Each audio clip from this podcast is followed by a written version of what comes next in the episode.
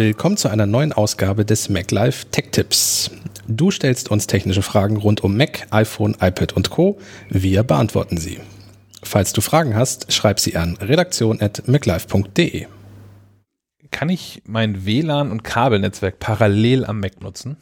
Äh, ja, ähm, einfach einstecken und WLAN aktivieren und sich mit WLAN verbinden, also das LAN-Kabel einstecken und schon wird beides genutzt. Äh, das stört den Mac auch überhaupt nicht. Ähm, es gibt aber einen Pro-Tipp. Äh, meistens ist ein Kabelnetzwerk schneller als ein WLAN-Netzwerk. Ich sage meistens, weil das in, in, in den meisten Fällen tatsächlich so ist. Es gibt auch Ausnahmen, aber es geht jetzt hier um das Generelle und deswegen sollte man das LAN-Netzwerk priorisieren in den Einstellungen. Äh, und zwar findet man das unter Einstellungen Netzwerk und da kann man einfach die Netzwerkverbindung mit dem LAN-Kabel ganz nach oben ziehen, weil diese Liste, die da links in der Leiste ist, das ist genau die Priorität, in der äh, der Mac versucht, ähm, aufs Internet zuzugreifen. Und wenn da WLAN ganz oben steht, dann versucht er erst übers WLAN drauf zuzugreifen. Egal, ob das LAN schneller ist oder nicht, das interessiert ihn in dem Fall nicht. Wenn man beides nutzen möchte, sollte man das so machen. Ähm, Interessant ist, dass der Mac sowieso unter Umständen beides nutzt, egal ob man es aktiviert hat oder nicht. Also selbst wenn man LAN angeschlossen hat und WLAN deaktiviert ist, also keine WLAN-Verbindung aktiviert ist ähm, oder mit keinem Netzwerk verbunden ist, braucht man das zum Beispiel trotzdem für AirDrop und solche Dinge, das WLAN. Also nutzt der Mac sowieso manchmal beides, um Sachen zu teilen. Cross-Promotion-Tipp. Wir haben, wer, jetzt, wer die Mac Live Ausgabe 12 2019 kauft, findet da einen, einen ausgiebigen Ratgeber zu, zu Netzwerkthematiken und Problemen. Ja. Unter anderem, wenn das, wenn das WLAN-Netz zu langsam ist. Ja. Hilft. Bestimmt. den meisten.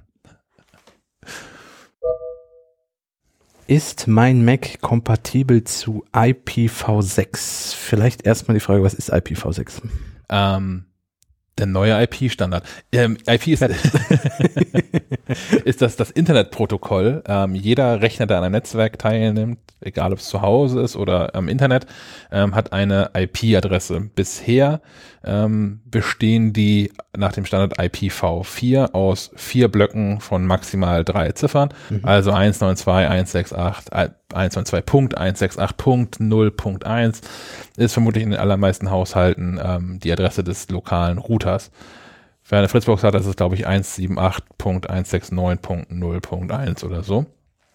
Per Standard zumindest.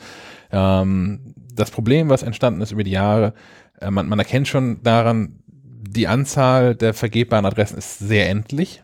Ja. Ähm, also bedarf es eines neuen Adressraums. Und ähm, IPv6 ist der Standard, der sich durchgesetzt hat oder der dazu entwickelt wurde. Ähm, der enthält deutlich mehr Blöcke, die auch jeweils äh, vier Zeichen haben. Sie können Ziffern und Buchstaben enthalten. Das ist ja, so ist der Adressraum quasi unendlich. Es gibt irgendwelche Hochrechnungen, die dann immer behaupten, dass man da mit jedem Sandkorn auf der Erde eine IPv6-Adresse zuweisen kann. Das halte ich für über, ich habe das nicht nachgerechnet, aber ich halte das für übertrieben. Aber auf, auf Jahre, wenn nicht gar Jahrzehnte, wird das irgendwie dafür ausreichend sein. Das kann dazu führen, dass ähm, tatsächlich auch lokale Geräte in einem lokalen Netzwerk eine globale Adresse bekommen. Also bisher bekommt ähm, nach IPv4-Standard der Router eine offizielle Inter äh, Adresse, die auch im Internet erreichbar ist, damit er am Internet teilnehmen kann. Und alle da Geräte dahinter, der Mac, das iPhone im WLAN etc. pp, bekommen eine lokale Adresse zugewiesen, die auch nur lokal gültig ist und die auch nicht im Internet erreichbar ist, sondern nur durch den Router. Und der das dann weiter an das Gerät quasi weitergibt. Genau. Grundsätzlich ist es möglich, dass damit jetzt jedes Gerät eine eigene internetfähige Adresse ähm, bekommt. Ob man das will, ist eine andere Frage. Die Antwort ist in den meisten Fällen nein. Ich möchte gar nicht, dass mein, meine privaten Geräte direkt und unmittelbar im Internet hängen. Das ist schon ganz clever, dass da ein Router zwischen ist, weil der auch so eine Firewall zum Beispiel bilden kann. Ähm, ja, man kann dort Anonymisierung betreiben auf dem Router und solche Dinge. Also genau. Ist, ja. Ähm, zurück zur Frage, ob der Mac das kann, ja. Und ich glaube auch, äh, man kann behaupten inzwischen alle Macs. Ähm, zumindest alle Macs, auf denen mindestens Mac OS 10 10.7, das ist Lion, läuft. Ähm, wir haben jetzt aktuell ist ähm, macOS 10.15. Also jeder Mac, der ein mindestens acht Jahre altes Betriebssystem installiert hat. Das heißt, jeder Mac, der wahrscheinlich so 12, 13, 14 Jahre alt ist, ja. ähm, kann das. Wer einen älteren Mac hat, ist auch irgendwie dann, wahrscheinlich möchte der gar kein Internet haben. Ich wollte gerade sagen, der sollte generell drüber nachdenken, ob er mit diesem Mac ins Internet möchte, Ja. weil da ja auch bestimmt, also je älter Software ist, umso mehr Sicherheitslücken werden entdeckt und Apple bietet Support für ganz alte macOS-Versionen einfach nicht mehr an und das heißt, die werden nicht geschlossen. Surfe ich also mit einer uralten macOS-Version, sind da sehr viele entdeckte Sicherheitslücken drin und das macht es gefährlich. Mein Mac zeigt mir mehrere Gigabyte löschbaren Speicherplatz an. Warum wird er nicht gelöscht?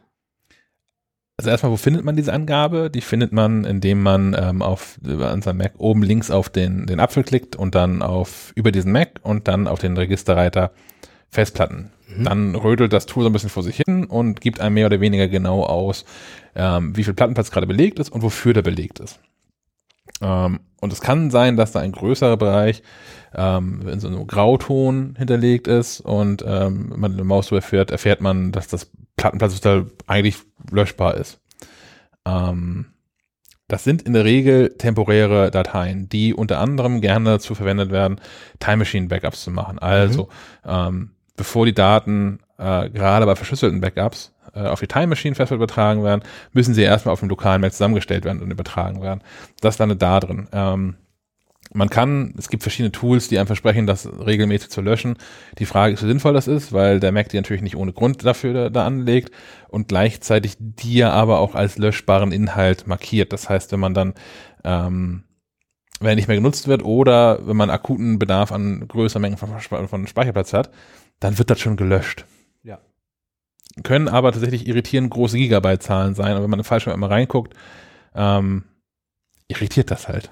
Ja, weil es halt, wie gesagt, auch das, das, die Anzeige könnte ein bisschen mehr erklären als äh, löschbarer Inhalt und der aber nicht gelöscht wird. So. Aber das ist Apple ohnehin nicht gut drin. Ne? Auf dem iPhone war doch auch jahrelang. Da gab es auch, wie hieß das da nochmal? Da gibt es auch gigabyteweise Plattenplatz auf dem iPhone oder Speicherplatz auf dem iPhone belegt. Genau, immer mit so einem grauen Abschnitt in den Genau, es hat auch irgendeinen so merkwürdigen Namen, der völlig nichts aussagend war. Ja, und, und wie oft haben Leute uns gefragt, haha, wie kriege ich das weg und so. Ja. Ja. ja. einfach da so einen kleinen Hinweis oder es einfach anders benennen. Das wäre, aber Namen kann Apple sowieso nicht. Vielleicht noch einen Button daneben für jetzt freigeben. Wäre auch eine Option, ja. Mach doch jetzt. Mach doch, dann mach doch, dann lösch doch. Sag mir doch nicht, dass er löschbar ist, aber doch weg. Genau. Aber auf eigene Gefahr. Auf eigene Gefahr, genau. Du hast auch eine Frage? Schreib sie an redaktion.maclife.de.